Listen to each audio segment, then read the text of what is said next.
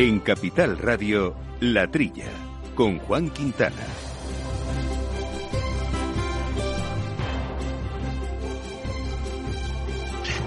Muy buenos días, gente del campo, y buenos días, amigos del campo y de sus gentes. Bienvenidos, como siempre, hasta ahorita de agricultura y de ganadería y de alimentación y temas agroambientales que hacemos gracias a Jorge Zumeta en los mandos técnicos y a compañeros de mesa imprescindibles, Yoma Segales. Buenos días, Yoma. Buenos días a todos.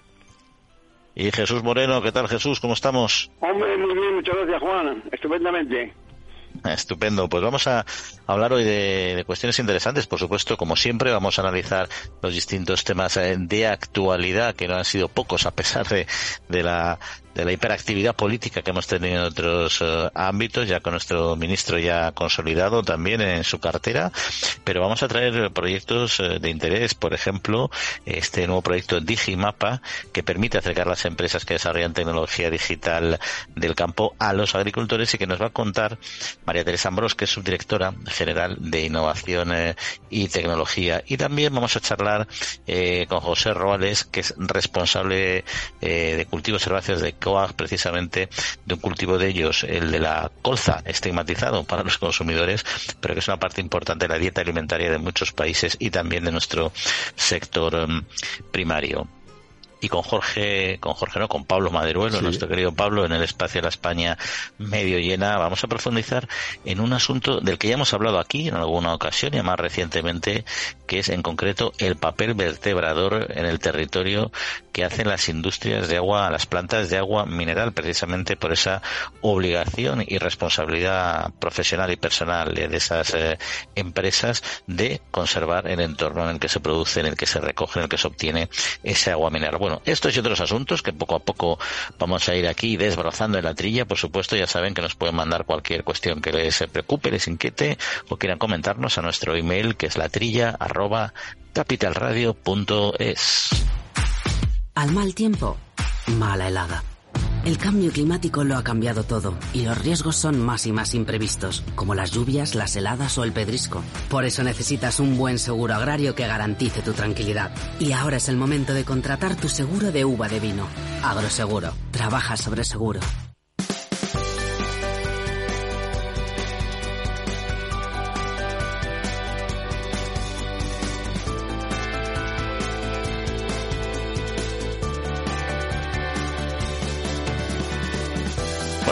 Entramos, si os parece, ya vamos Jesús eh, a comentar, a valorar la actualidad de la semana y una noticia interesante, desde luego, para el sector de los eh, fitosanitarios, que es eh, siempre que no, suele ser precisamente receptor de buenas noticias en el ámbito político-administrativo, pues esta vez el Parlamento Europeo ha rechazado el proyecto legislativo que pretendía reducir el uso de los fitosanitarios en la Unión Europea. Y ha habido muchas presiones, ojo, eh, que esta es una ley de estas de las que se va a hablar. La ley recibió 299 votos en contra, 207 a favor y 121 abstenciones. 121 abstenciones que ahí está una parte del kit de la cuestión porque dicen que ha habido mucha presión, carteles colgados, llamadas para reuniones. Bueno, se pidió votar entonces el proyecto que se devolviera a la comisión para volver a intentarlo, a reconsiderarlo, pero dijeron que no, los eurodiputados, que ya se había votado que no y que eh, los verdes no tenían obligación de volver a meter el, proyecto una vez más. La iniciativa esta de la eh, Comisión Europea se presentó en junio del año pasado, planteaba objetivos legalmente vinculantes a nivel nacional y de la Unión, reducir el 50% el uso y el riesgo de plaguicidas químicos y, plaguicidas dicen que más peligrosos hasta 2030. Los Estados miembros deberían establecer sus propios objetivos de reducción, pero la propuesta ha tenido una tramitación parlamentaria complicada. Izquierda y derecha se han peleado mucho en la Eurocámara. Los diputados, eurodiputados eh, alertaban de que no hay suficientes alternativas a los plaguicidas y no se podía cambiar todo de golpe. Y a mí lo que me ha hecho un poquito, no sé si de gracia no, es que decían que es que eh, alguno de los eurodiputados explicaba, es que he tenido que hacer, he tenido centenares de propuestas de reunión. Bueno, es normal, ¿no? Para eso estás, para reunirte con las empresas que te están planteando el problema. y claro, ha habido mucha, mucha discusión en el tema. Los agricultores, la mayoría de cooperativas y organizaciones que habían rechazado el proyecto legislativo, pues están celebrando ese rechazo. Pues resaltan que los agricultores y las cooperativas seguirán mejorando la sostenibilidad, pero al paso que convenga, con objetivos realistas y con el apoyo necesario. Unión de Uniones, por ejemplo, dicen que la reducción de fitosanitarios que se quería imponer era inasumible para el sector y que hay que buscar otro, otros recursos científicos. En definitiva, pues parece que se ha impuesto la cordura, pero por esos eurodiputados que se abstuvieron por presiones. Vamos a ver, vamos a ver esto. como tú has dicho, Jaume, eh, que de 300, básicamente 300, eh, se han manifestado en contra, o sea, a favor de los fitosanitarios. 200 ecologistas que. Y luego hay 121 que son abstenciones. Yo yo eh, que eh, yo si, yo fuera del grupo que me, que me pongo en contra que lo soy eh, intentaría que estos 121 abstenciones convencerles de que voten, porque claro, está la cosa muy equilibrada. Si, si, si tienes en cuenta que hay 121 señores que, no, que les importa un velo esto, es que esta gente no no sabe, no no come, no no no, usa productos agrícolas. Quiere decir, que, que tengan cuidado, que de momento no, no, de momento no vamos a salvar. Dice dice el jefe de los ecologistas que es un día negro. O sea, será un día negro para él, que, que después además la ideología que que sentido común, es que esta gente no come, no, no come cosas, cosas de campo. Vamos, es una cosa que, fijaros bien, en el equilibrio, de 600 eh, eurodiputados, eh, en, en definitiva, hay 300, un tercio que está en contra, o sea, a favor de seguir con los con los fitosanitarios. Pero pero luego hay otros 300 entre ecologistas y los que y las atenciones que son que es una espada de Damocles. Mm. A, esa gente, sobre todo a los abstencionistas, hay que convencerle eh, de, de por dónde van los tiros, pienso yo. A ver, yo, yo creo que el, el eh, o sea, el actuar para reducir la, y reequilibrar, si se quiere llamar así, los fitosanitarios es algo demandado hace mucho tiempo y puede tener eh, su parte de razón. Es, necesario. Lo que sucede es que los, eh, los, tiempos que se manejan para eh, sustituir unas moléculas por otras, unos productos por otro, no son inmediatos. Es decir, son, son a largo plazo. Necesitas 10, 12, 15 años para poder hacer esas investigaciones. Bien, es cierto que llevamos muchos años ya oyendo este tema y que la, y que la industria, por supuesto, ha seguido investigando, ¿no? Pero lo que hay es que elegir los momentos adecuados y sobre todo los volúmenes, porque un 50% en el año 2030, que es que 2030 es pasado mañana en términos de en, en, en tiempos de investigación. Entonces, y reducir un 50% la tecnología es, es un disparate. Por supuesto, yo creo que están saliendo nuevos productos y van a seguir saliendo, pero hay que ir uno a uno, es decir, caso por caso. Cuando no tienes en determinados productos una alternativa, la consecuencia que tienes es que el agricultor tiene que ser utilizar el único producto que quede aprobado, imagínate, reiteradamente. Y eso genera resistencias en el, en el campo por, a las plantas, resistencias en las plantas o resistencias en los en las plagas. ¿Y eso que implica? Que el agricultor tiene entonces que aplicar más dosis de esos productos fitosanitarios de las recomendadas. Con lo cual es un contrasentido medioambiental. Lo que hay es que no, en mi opinión, ¿eh? no se puede decir 50% a lo bestia. Te dice, pues no, vamos a hacer un plan y digamos, esto es este porcentaje en este tiempo, estos otros otro. Buscaremos alternativas eh, de síntesis, pero también otro tipo de alternativas. También hay la lucha biológica contra plagas, hay modelos agrarios que necesitan menos fitosanitarios. Es decir, hay muchos, hay muchas herramientas. Lo que yo es un radicalismo en el planteamiento, en el tiempo y en los, y en los porcentajes, ¿no? Pero bueno, es lo que hay. Y como dice Jesús, a los que están indecisos es donde el sector y todo el mundo tiene que hacer la, la labor eh, formativa, que es de formar, de informar y de convencer. Pero bueno, veremos eh, en qué queda. Sí entre tanto, en el Parlamento Europeo seguimos mm. eh, otro tema curioso, que en cambio que ese eh, a la industria le mm. sale un poco al revés que este, por no decir eh, totalmente, ¿no? Ha dado luz verde al futuro reglamento para reducir los residuos de envases y embalajes y eso debilita la propuesta de la Comisión, ¿no? Que además hubo una importante presión también, lógicamente, por bueno, aquí siempre hay presiones por todas las partes, los ecologistas, la industria tiene ahí su su debate y su y su conflicto entre comillas abierto. Este reglamento que ha apoyado el Europarlamento y hay, que negociar con la Comisión y el Consejo, bueno, pues obligaría a reducir los envases y embalajes un 5% en 2030, un 10 en el 35 y un 15 en el 2040. Parece muy lejos, pero conseguir eso estamos hablando de muchos miles de millones de envases en toda Europa. La normativa fija por primera vez metas vinculantes de reducción de envases y empaquetado, incrementa el objetivo de reciclaje y prohíbe el uso de sustancias como el bisfenol o el FEPAS, eh, prohibido ya en España, que se añade a los envases pensados para alimentación. También se han movilizado sectores como el plástico, papel y cartón. También estamos en el tema de que, por ejemplo, ha caído del texto algunos temas como la votación de las enmiendas del Pleno por una prohibición de envases de plástico para frutas y verduras de menos de un kilo o desechables para comedores de interior. Eh, luego los eurodiputados señalan que ha habido mucha presión especialmente contra esta legislación. Una vez más, había eurodiputados que decían que habíamos registrado más de 400 reuniones de empresas como McDonald's, Total Energy y y que claro, que no podía yo perder el tiempo atendiendo a esta gente. E insisto en lo mismo que la noticia antes. A usted le pagan para hablar y reunirse con todos y luego tomar la decisión más oportuna, creo yo, ¿no? Para eso están políticos. Sí, lo que dice Juan, lo que ha dicho Juan para los fitosanitarios, que, hay que esperar, que se investigue para buscar sustitutos, vale para esto también. Vamos a ver, no se puede quitar de golpe los envases y, los embalajes.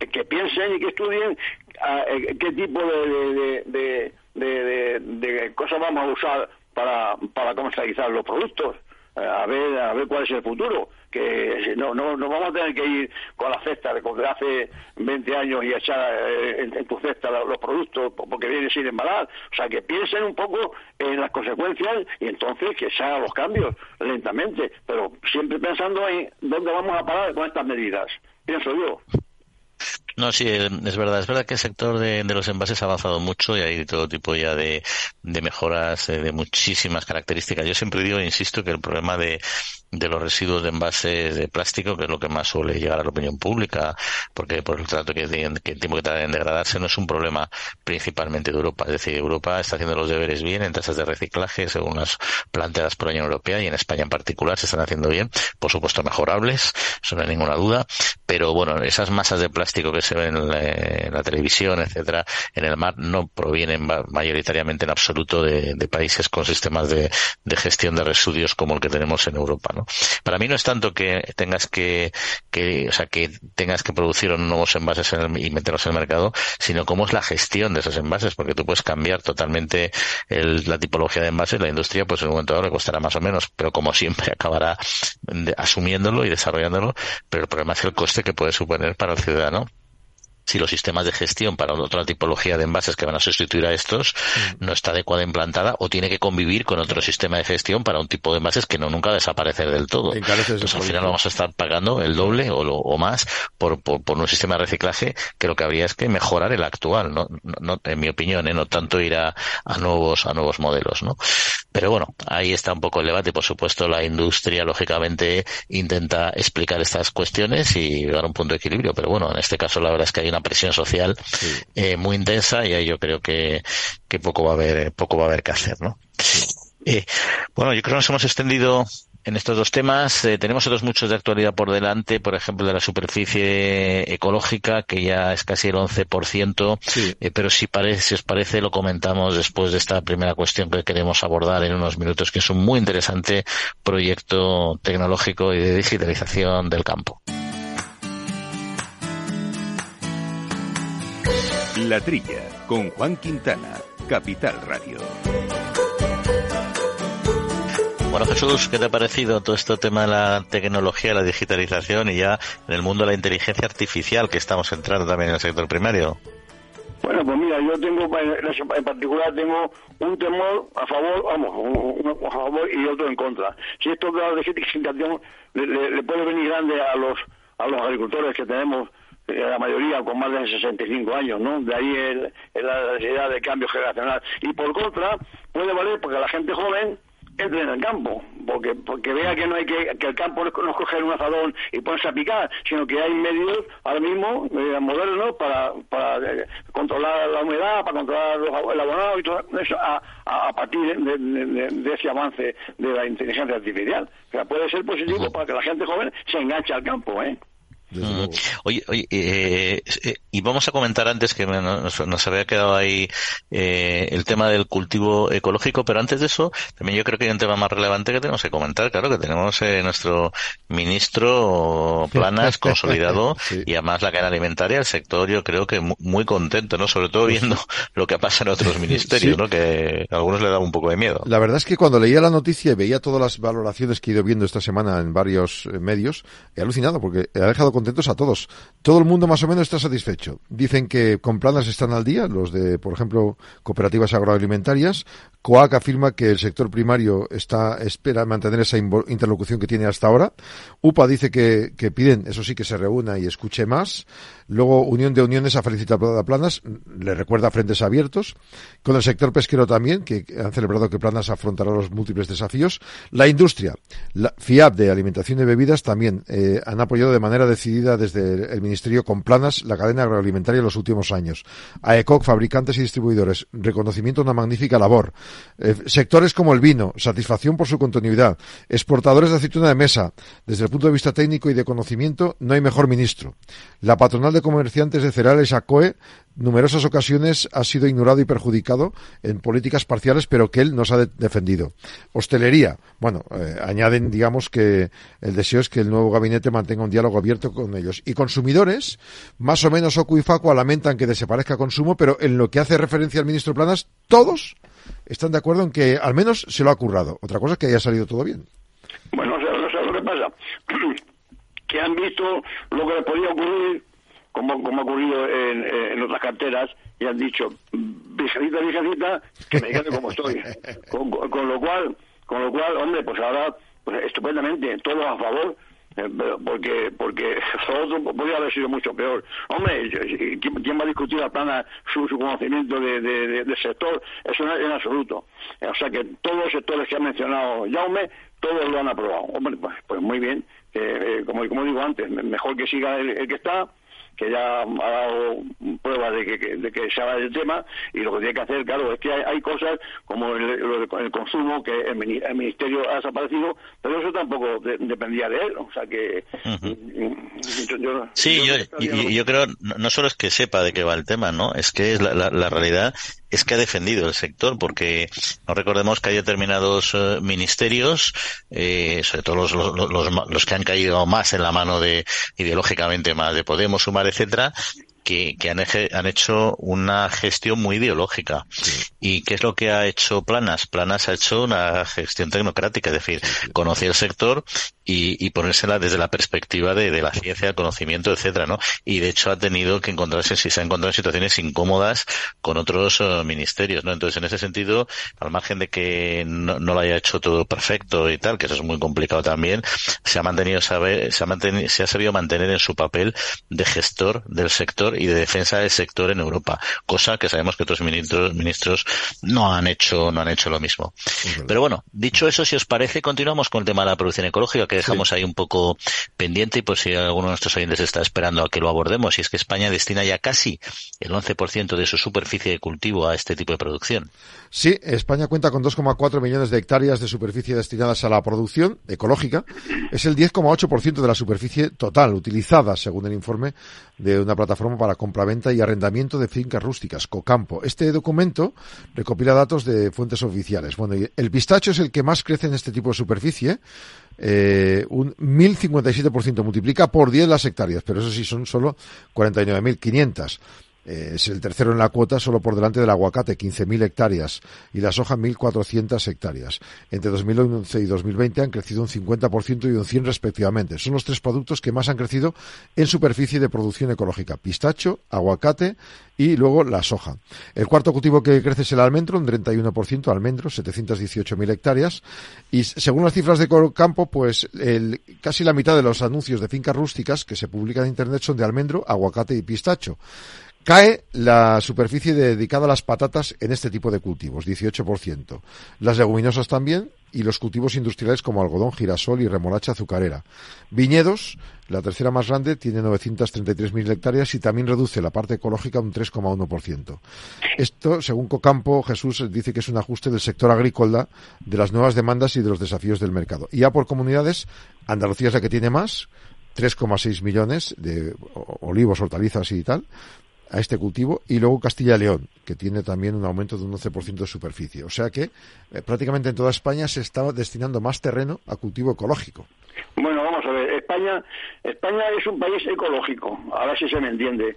O sea que eh, todos eh, los secanos de, de, Castilla-La Mancha, eh, la parte de Andalucía, donde están los, almendros y sobre todo ahora los, pistachos que están de moda, son cultivos casi ecológicos, o sea, sin hacer nada son ecológicos. A, ver, a, ver, si, se me entiende. Mira cómo la, mira cómo la patata ha descendido, porque necesita eh, necesita un tratamiento agrícola diferente a, estos cultivos como el pistacho, eh, la almendra, incluso el viñedo y, digamos el, olivar. O sea, quiero decirte que está bien que se aproveche España de, esta tendencia al consumo de productos ecológicos porque España es un país dotado para, para la ecología hablando eh, en plan de agrícola. ¿eh? Ah, ah, en efecto, así es. Es que eh, nuestra manera de trabajar ya defiende la agricultura. Fíjate, ya lo defiende la Unión Europea, la contribución de las áreas rurales de la economía y la alerta también del envejecimiento de lo que nos hablabas hace un momento, ¿no? La lucha contra el cambio climático, el trabajo digital, pero también alertan del envejecimiento de la población. En un documento de la Unión Europea del Consejo explica que las zonas rurales garantizan sostenibilidad, seguridad alimentaria, conservan el patrimonio cultural e insisten también en la importancia de la agricultura para garantizar la autonomía estratégica de sistemas alimentarios europeos. Es especialmente importante en el contexto geopolítico ahora. Y luego hay un planteamiento, según los ministros europeos, desarrollando la cooperación de los ciudadanos rurales con el compromiso de las autoridades. Es decir, que, son muy proactivos a la hora de defender el terruño, no solo su negocio, ¿no? La importancia de la transición digital sí que es verdad y reconocen que hace falta que haya más inversiones nacionales, regionales y locales para racionalizar las investigaciones, pero sobre todo para que haya soluciones que atraigan jóvenes y también los mayores se queden en las zonas rurales, también las mujeres, y el texto, el papel de, esas medidas de apoyo para ayudar a crear nuevas ofertas de trabajo, la participación equitativa de las mujeres en la agricultura y que se cree una estrategia rural plena con enfoque global y flexible. Es decir, que viene a decir lo mismo, que la agricultura ahora mismo, que el trabajo del campo es medioambientalmente sostenible y sobre todo fija población en los municipios. Eh, ya, se sabe, Jaume, para que la gente mayor se quede en el campo eh, es muy sencillo. Hay que dar servicios y, hay que dar facilidades para que siga viviendo allí sin que le falte de nada o que le falte lo, que le falte lo, menos posible. Y luego, en cuanto al cambio generacional de la gente joven, lo que hay que hacer es eh, eh, hacer un cambio. Yo, yo, yo no sé si existe en España la FP agrícola para que la gente joven estudie agricultura eh, en la formación profesional y, como, como, si fuera otra profesión y, inculcarle que el campo no es coger un azadón y, poner, ponerse eh, a, acabar como se, hacía antiguamente de sol a sol, que el campo está modernizado y que es, una actividad como puede ser la de otra actividad cualquiera. Desde luego que sí.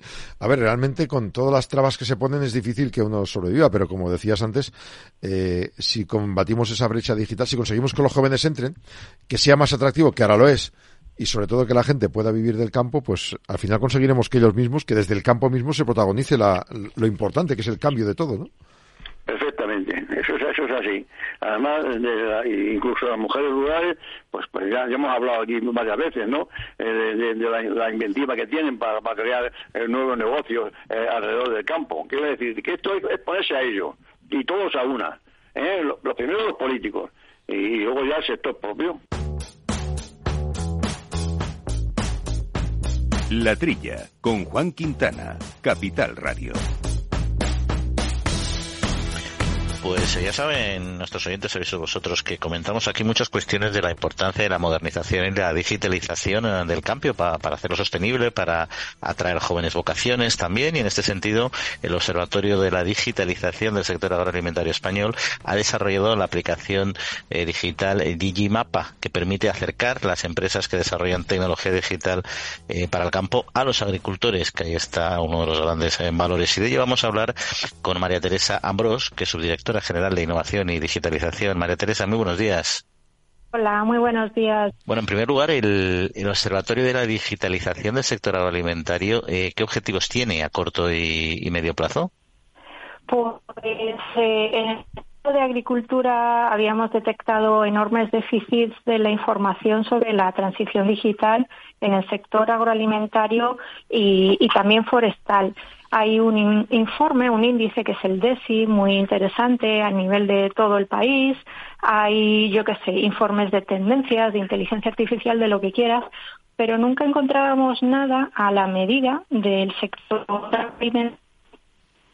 de las zonas rurales. De ahí que surgió desde el principio, en 2019, la idea de crear pues este observatorio de, inteligencia. ¿no? De, sus objetivos es tomarle el pulso, hacer fotos al sector en materia de transición digital, divulgarlas, eh, obtener productos como este Digimapa que sean de utilidad para, para cualquier agricultor, ganadero, hacer puestas en común, en fin, es bastante ambicioso.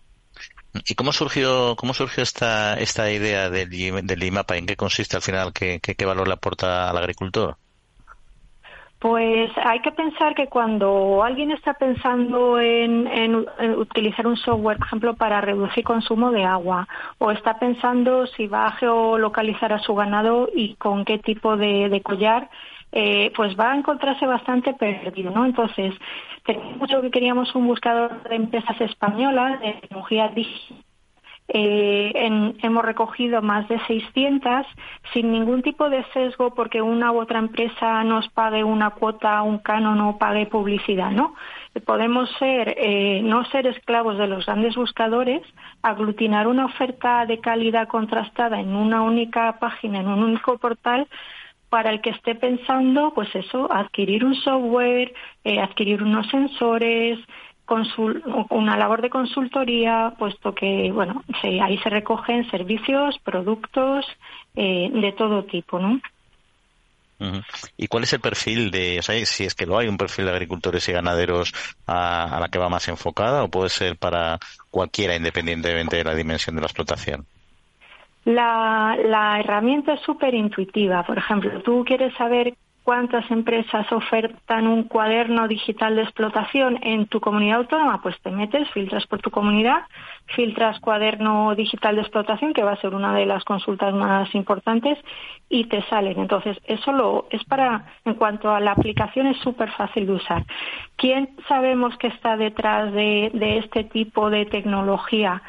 Pues muchas veces son los técnicos de I más de más y de una cooperativa, eh, los técnicos más experimentados de asesores, de, asesorías agrarias, de atrias, de asociaciones de defensa ganadera, los técnicos de las sopas, algún técnico también de un instituto de investigación agraria, un ITACIL o un INTIA. Entonces, hay sin duda como un usuario más, más avesado o lo que se llama en la jerga esta un early adopter o alguna empresa, bodega que vaya por delante, pero bueno, eh, queremos llegar a estos multiplicadores que también puedan testar o pedir, yo que sé, incluso presupuestos a dos o tres empresas, ¿no?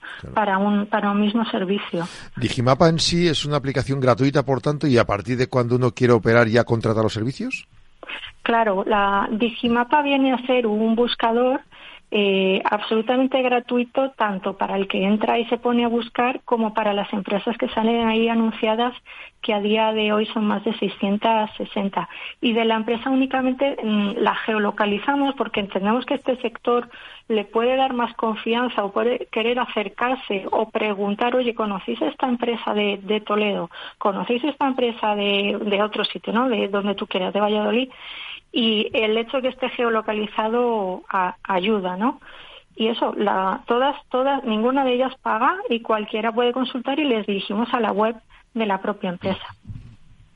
¿Y tienen, eh, tienen eh, datos o, estiman datos eh, en relación o objetivos de, descarga, de aumento de más servicios en el futuro, etcétera? ¿Cuál es un poco la previsión de crecimiento si es que todavía, si es que ya la han podido realizar? Pues la verdad es que de todos los que estamos metidos en este mundo, ¿no? Plataformas que divulguen la innovación al sector agroalimentario somos, somos muchos, somos lógicamente el Ministerio, comunidades autónomas, muchas entidades bancarias, vemos un enorme interés, o sea, apetece saber quién, quién está por delante, qué aplicaciones, qué usos de drones o de software se están haciendo y nosotros nos podríamos dar por contentos si empezamos con unas mil visitas al mes. Pero bueno, esto, esto nunca se sabe. Se ha divulgado en el foro más reseñable para el sector agroalimentario, que es el foro de Atagri, que se celebró en Logroño la semana pasada, por lo que por ahora pues simplemente lleva una semana abierta y todavía pues es pronto para que sepamos qué, qué acogida tiene. ¿Y habéis detectado ya y feeling la percepción de, la gente del sector y tal, cómo, cómo lo recibió en la presentación y qué, qué, qué, se está llegando ahí? Pues en general la verdad es que hay mucha expectativa y hay mucho interés. Eh, España va a ser uno de los primeros países de la Unión Europea que está optando por, por un sistema informático digital total de gestión de explotaciones, ¿no? Y que tu ayuda de la PAC, tu solicitud, la puedas cursar íntegramente digitalmente y apuntar en ese cuaderno de explotación los tratamientos fitosanitarios, los tratamientos fertilizantes y esto, pues, es nuestra manera de, como administración, de estimular que se capturen esos datos. Primero, porque hay que rendir cuentas a la Unión Europea, que es de donde viene el dinero.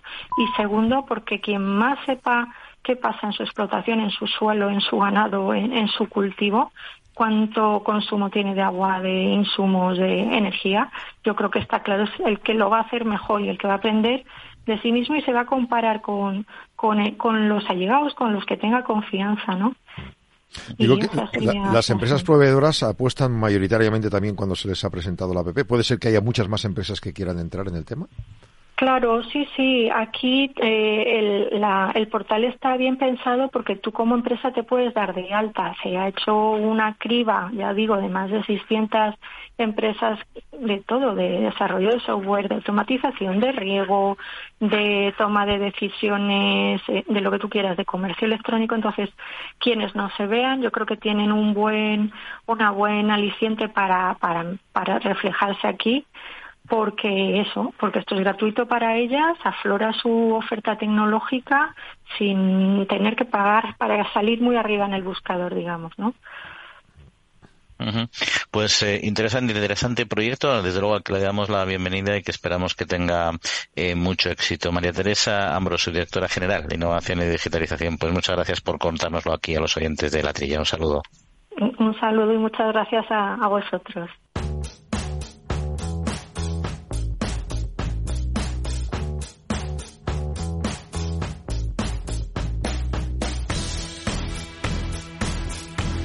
Bueno, pues ya saben que todos los quesos eh, nacen de la necesidad de conservar la leche, ya que es la única forma en que, pues antiguamente, esta podía ser preservada de su deterioro, ¿no?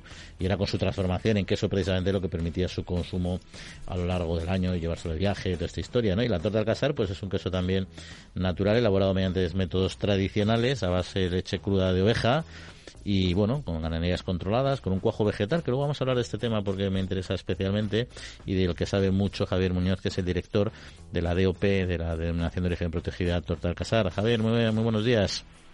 Hola, muy buenos días.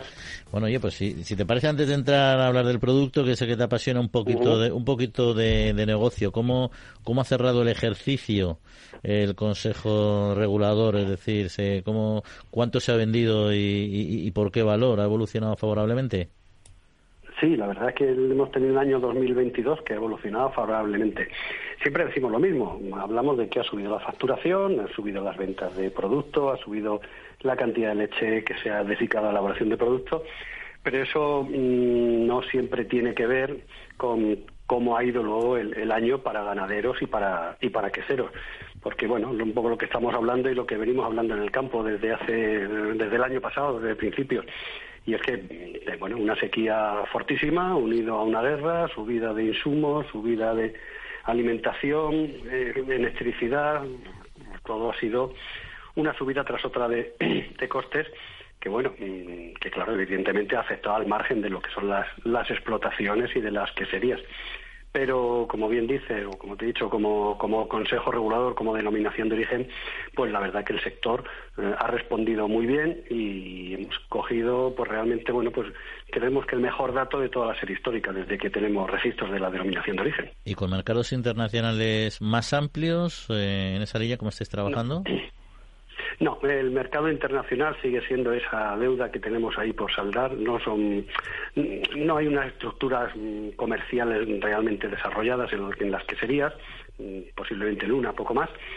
Y la venta internacional es muy compleja, muy compleja. Eh, los queseros mm, prefieren seguramente vender en mercados nacionales que todavía hay capacidad para crecer dentro del mercado del mercado español tienen la facilidad de conocer pues, a sus distribuidores, a sus asentadores, sus, comerciantes y tienen bueno pues más ventajas en seguir trabajando dentro del mercado nacional que lanzarse al mercado internacional. internacional, eh, principalmente la Unión Europea, que es nuestro, evidentemente es, fácil entender, el mercado único, sin limitaciones a la hora de transportar quesos, no solo comercialmente, sino también desde el punto de vista sanitario, eh, sin problemas con, con intercambio de mercancía, trabajando con quesos de, leche cruda.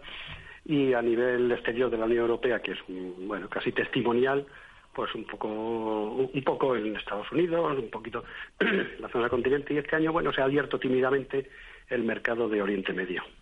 En cualquier caso, para, para salir afuera hace falta ir también de la mano de alguien, aparte de, un buen exportador, no sé si el gobierno o alguna entidad es la que podría decir, vamos a apostar este año por tal mercado, ¿no?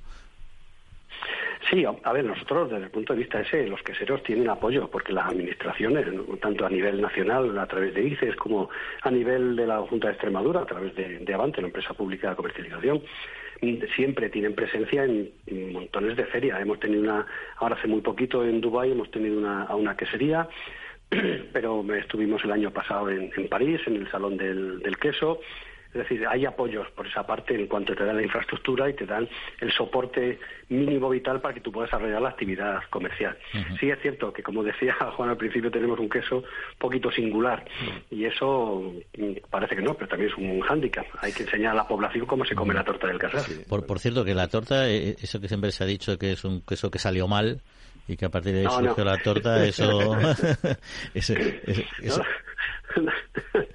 Nosotros siempre decimos que sale, que sale mal, que es, un, no, que es un error, que no, no, no. No, no, no, no, que los quesos de la torta, está, la torta está buenísima, pero siempre digo que, siempre oí que no sé, por eso no sé si es cierto, ¿no? Que el origen era, pues intentando hacer un determinado queso, que, que no se llegó a ese tipo de queso y, y en el proceso se quedó y ya salió un queso estupendo que es la torta, un, queso, un, queso claro, claro.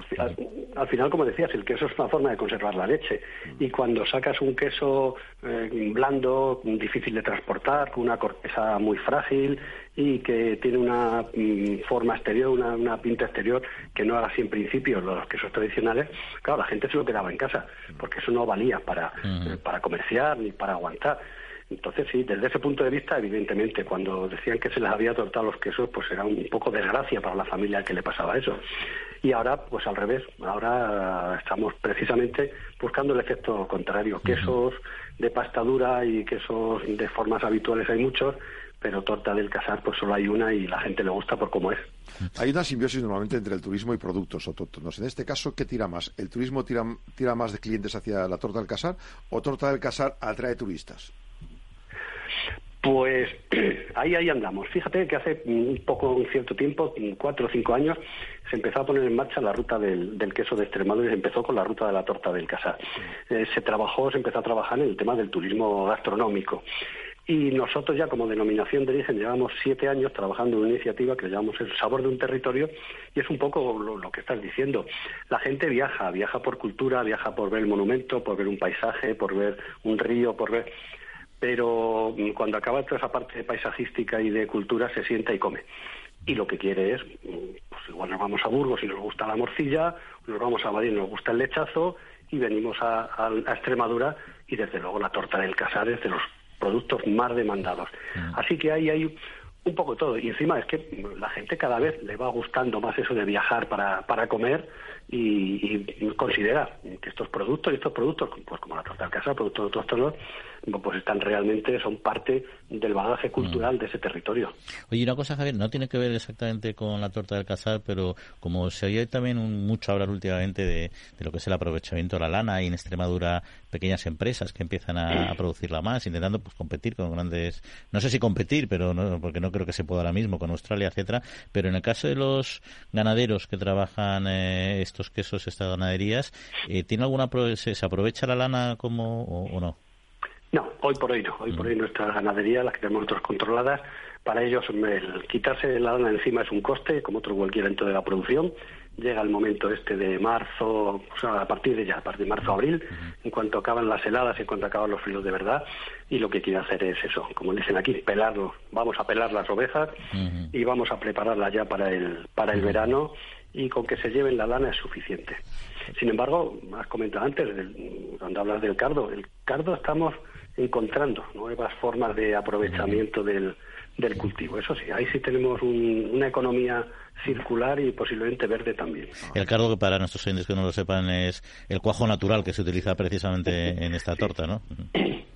Sí, es un queso que siempre habéis dicho, es circular en cuanto a la elaboración. El coagulante vegetal, que el que se utiliza, es una flor del Cinara cardunculus, que es un cardo, pero es un cardo de la familia de la alcachofa, que a veces nos preguntan, ¿es el cardo borriquero? no, no, no, no tiene nada que ver. Es un cardo muy grande, desarrollado, puede llegar a los dos metros de, de altura y las cabezas son pues como un puño. Bueno, pues de ahí aprovechamos la flor, lo que es la parte morada del, del cardo cuando florece para la elaboración de la, de la torta del casar. Y ahora tenemos un proyecto a nivel europeo con otras unas cuantas empresas donde bueno estamos buscando el reaprovechamiento tanto de otras componentes que tiene el cardo que quedan en esa cabeza del cardo y que se pueden extraer para usos alimentarios, usos domésticos, usos medicinales y también utilizar la fibra que se produce pues para volver otra vez a mandar esa fibra al sistema de alimentación de las propias ovejas y utilizar esa fibra sobrante del proceso pues para, para la alimentación. sí, Javier, y este nos acompaña Jesús Moreno, que también quería plantearte alguna cuestión. hola Javier, buenos días. Mira, más que plantearte ninguna cuestión, porque ya, a ver, comentarte si te acuerdas cuando tuvimos el, honor de que la torta de Casar nos disteis a la trilla un premio eh, hace ya años, hace años, ¿no? Eh, cuando yo fui allí a Cáceres eh, a, recoger el premio, ya, ya, hice, hice alusión a lo que ha dicho Juan, que se esperaba un, pastor, un, queso de pasta dura y se encontró con la sorpresa del queso, esa maravilla de, de, del queso de, la tota de casar. Y yo en mi pequeño discurso lo comparé como, como, como, el champán francés, que unos frailes metieron unos vinos en una cueva ahí como siempre y, y, y, resultó que fermentó dentro de la botella y se encontraron con, el champán.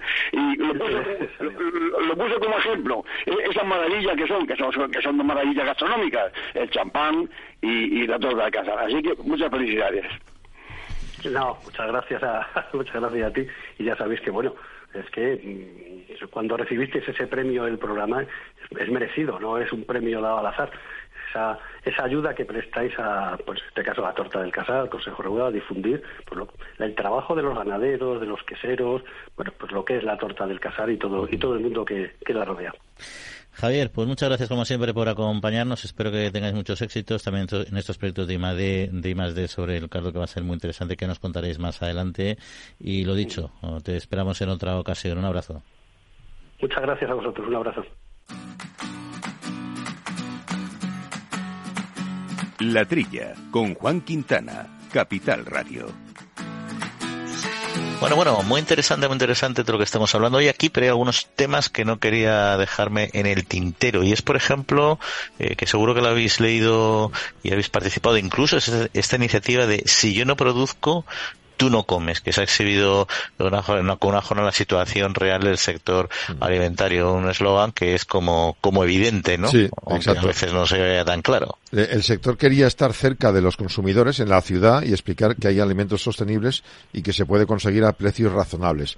Las organizaciones que eh, impulsan la iniciativa, Agroalimentarias de España, Agrifood, Comunicación, explican que la intención era mostrar el valor del trabajo de los productores, ¿no? Hubo una jornada, pero luego sobre todo intentaron traer clientes, ¿no? Primaban, explican, por ejemplo, que antes se primaba la calidad frente al precio y en la actualidad el cliente pide lo contrario, el precio frente a la calidad y el consumidor en el momento de compra valora antes el bolsillo que otras cosas, que está cambiando esta percepción. Los ponentes señalaron que desconocemos la verdadera realidad del medio rural, los consumidores, y que nos resignamos ante el incremento de los precios sin saber a qué se debe. Y la jornada pues quisieron explicar esas dificultades y esa contribución a la sociedad que tiene el campo y la pesca. Eh, 39 organizaciones eh, apoyaron esta iniciativa. Yo, cuando yo hice la carrera, que ya casi más de un siglo, eh, la palabra era sin agricultura nada. Y el equivalente ahora es esta, esta frase que me encanta, ¿no? Si yo no produzco, tú no comes. Me parece perfecto que, que, que, no lo he ideado. Pero eso que se le mete a la cabeza a todo el mundo, incluso a, los ecologistas, a los que más. Si yo no produzco, tú no comes. Así es.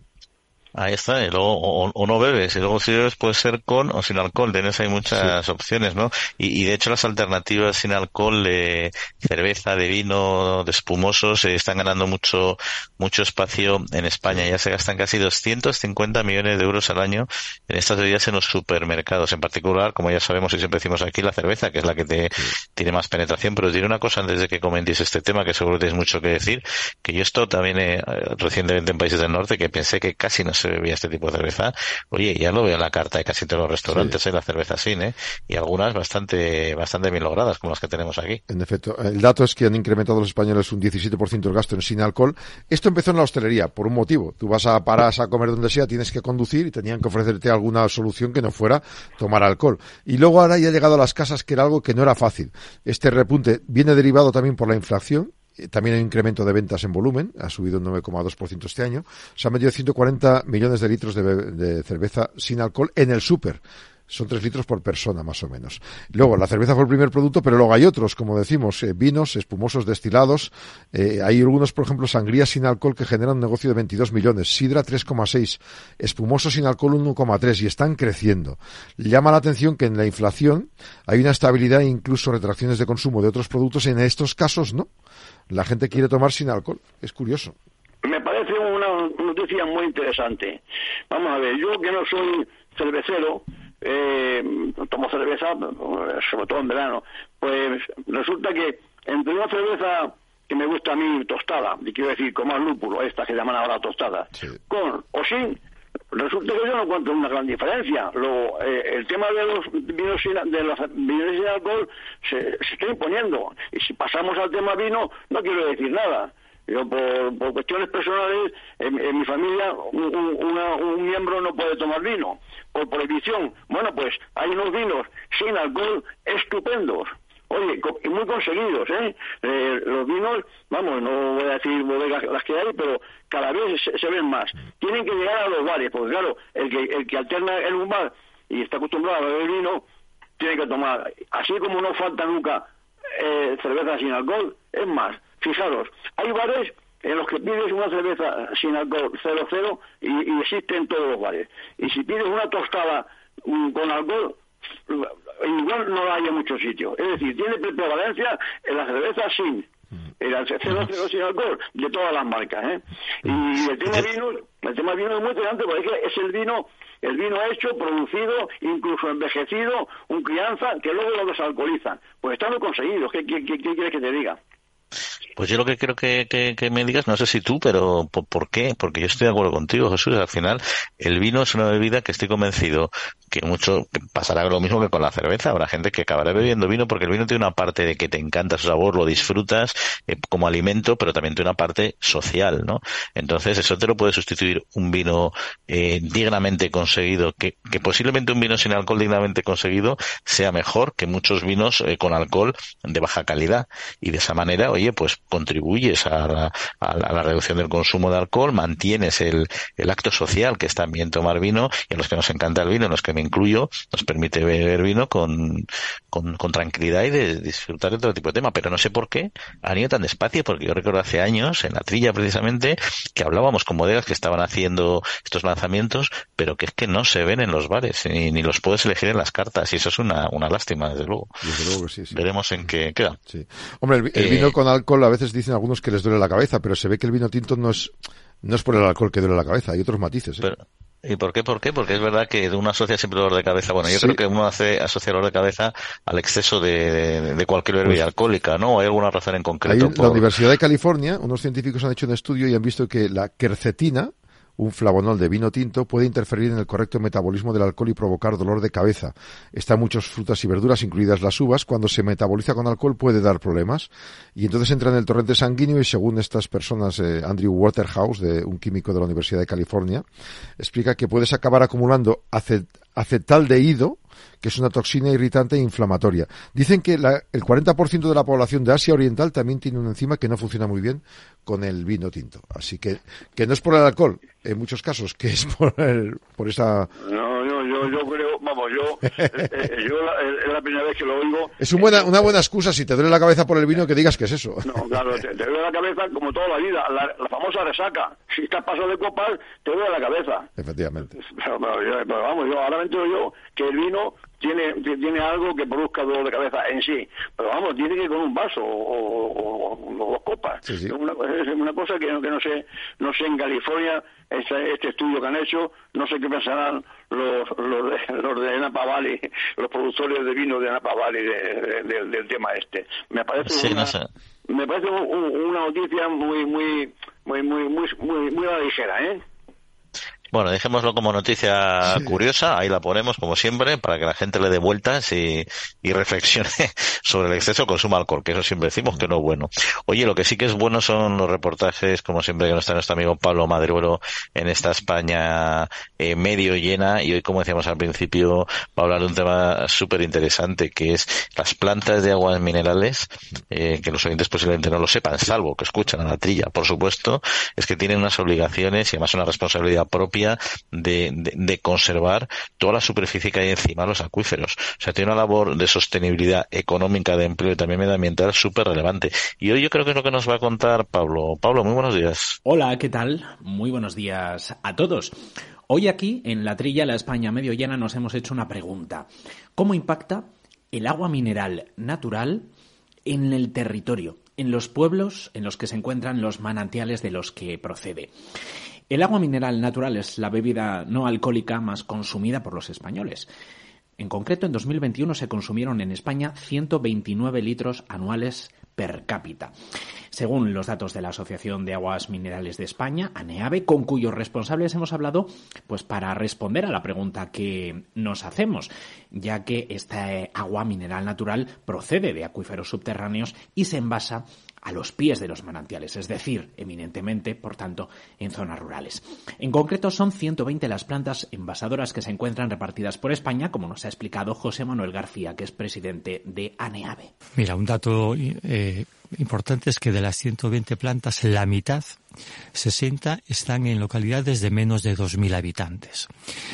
El resto son eh, localidades, las más grandes pueden tener 15, 20 mil habitantes. Estoy pensando, por ejemplo, en Berín, que es donde hay un par de plantas de aguas minerales, pero el resto son localidades de 5.000, 7.000 habitantes.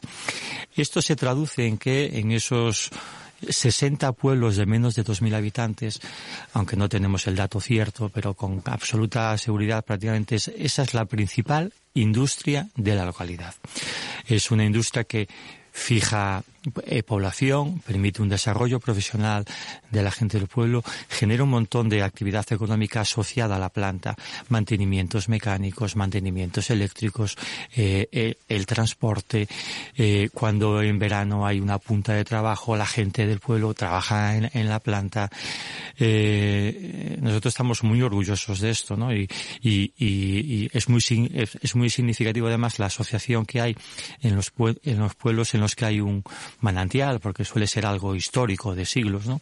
La vinculación que tiene con la actividad industrial de la, de la planta, porque suele haber una conexión muy importante, porque el pueblo vive la planta, trabaja la planta, se preocupa de que ese agua mineral natural se venda, se conozca, se cuide. El agua mineral aporta más de 1.030 millones de euros a la economía española y esto se traduce en miles de puestos de trabajo generados en los propios entornos rurales. El empleo generado directo e indirecto alcanza las 30.000 personas y estamos trabajando, esto a lo mejor lo cuenta mejor Irene, estamos trabajando en un estudio que va precisamente de esto, de, de conocer el impacto real eh, eh, en, en, el entorno rural que tiene nuestra actividad porque es muy intensa, es muy intensa porque no solamente se circunscribe a la gente que trabaja en la planta, se circunscribe a todo el ecosistema que trabaja alrededor de la planta, ¿no? que es que es muy muy importante. Luego hay un montón de actividades que no se conocen que tienen que ver con el, el turismo balneario, el turismo de los acuíferos, el turismo industrial, se regeneran las zonas de los, de los manantiales, a nosotros nos encanta que la gente venga a ver las plantas, las conozca, que, en fin, es todo eh, un ecosistema alrededor de la actividad de la venta del agua mineral natural que pone en valor el ámbito rural. Irene Zafra, secretaria general de ANEAVE, nos ha explicado que son trabajos estables y de largo plazo. Eh, la antigüedad media de un trabajador eh, del sector es de 14 años, o sea que estamos dando eh, empleo estable y, de calidad. Eso permite, bueno, pues que la gente que es de un pueblo pueda quedarse en su pueblo trabajando. Y también tenemos datos respecto al empleo femenino. Tenemos una tasa de empleo femenino más alta que lo que es en el sector primario. El 40% de empleo que damos es femenino, o sea, lo que supone un 5%, cinco puntos por encima de lo que es el empleo de mujeres en, en el sector primario.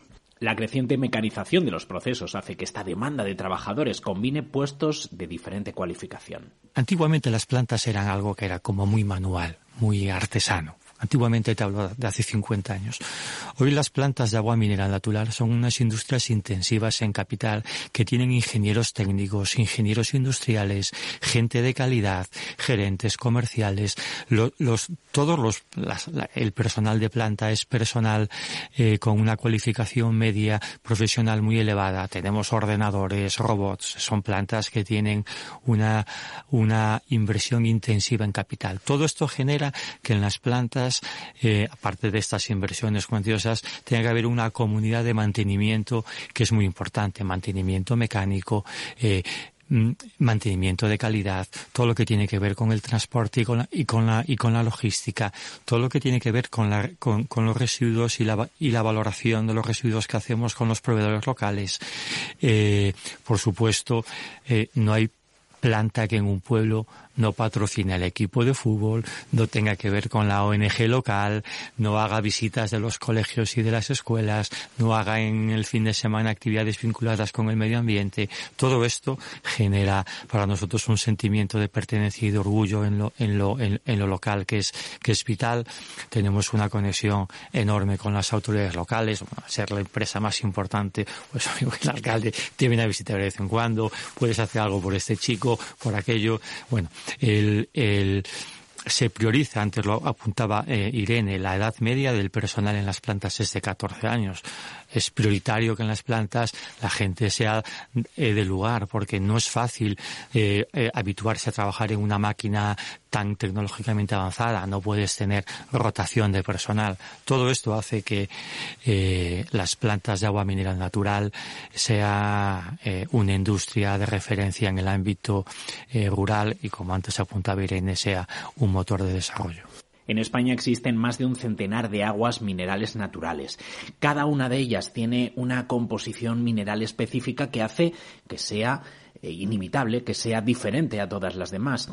Eh, y que hace que no existan dos aguas minerales iguales. Eso hace, como podréis imaginar, que en cada pueblo pues se genere un orgullo de pertenencia, un orgullo de agua en aquellas localidades donde están los manantiales. Cuando vamos a un supermercado siempre nos podemos encontrar unas marcas de agua que tienen pues una política comercial un poco casi nacional, ¿no? Pero siempre nos vamos a encontrar con la marca con la marca del lugar, ¿no? Con un con, con la marca de, de, de, ese, de ese territorio, ¿no? Donde bueno, pues hay muchos consumidores que tienen ese orgullo, ¿no? De tener ese agua característica eh, diferente en la zona. A mí me gustaría aportar un dato en cuanto a lo que hemos hablado de la sostenibilidad y también de la colaboración que tenemos en la comunidad, que es toda la labor que hacemos en la protección del entorno del manantial. O sea, eh, la protección de la biodiversidad, que es una palabra que ahora está muy, muy de moda, ¿no? Eh, el sector siempre se ha caracterizado por tener una especial sensibilidad con la protección del medio ambiente, por el producto que tenemos, ¿no? Que es un producto natural, que hay que proteger, hay que proteger, no se puede tratar. Entonces tenemos que, eso nos obliga a proteger el entorno de los manantiales y existen muchas iniciativas por parte de las empresas em, eh, de aguas minerales de colaboración con las autoridades locales para proteger eh, ese entorno, protegiendo la flora, la fauna. En fin, que em, la protección del medio ambiente se puede decir que está en el ADN del sector de aguas minerales. Con este orgullo de agua me despido. Seguro que quienes nos están escuchando desde distintas partes de España han hecho como yo y han empezado a identificar rápidamente el agua mineral que les queda más cerca y estarán entendiendo ese orgullo del que hablamos. Me despido, por cierto, con un dato. Actualmente las aguas minerales que se envasan en España representan tan solo el 0,03% de los recursos hídricos subterráneos disponibles en nuestro país. Con esto me despido, compañeros. Nos encontramos la próxima semana aquí en la trilla, como siempre, en la España medio llena.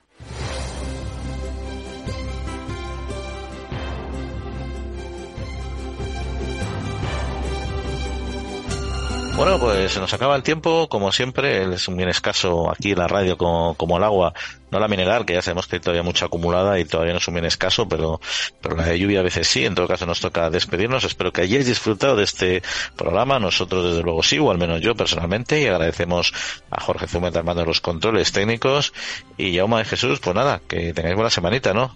Hasta la próxima. que, tengan buena semana, sí. Disfrutad del día y del fin de semana. Bueno, pues lo dicho, que paséis muy buena semanita, cuidaos mucho y en siete días volvemos a estar con ustedes. Un saludo.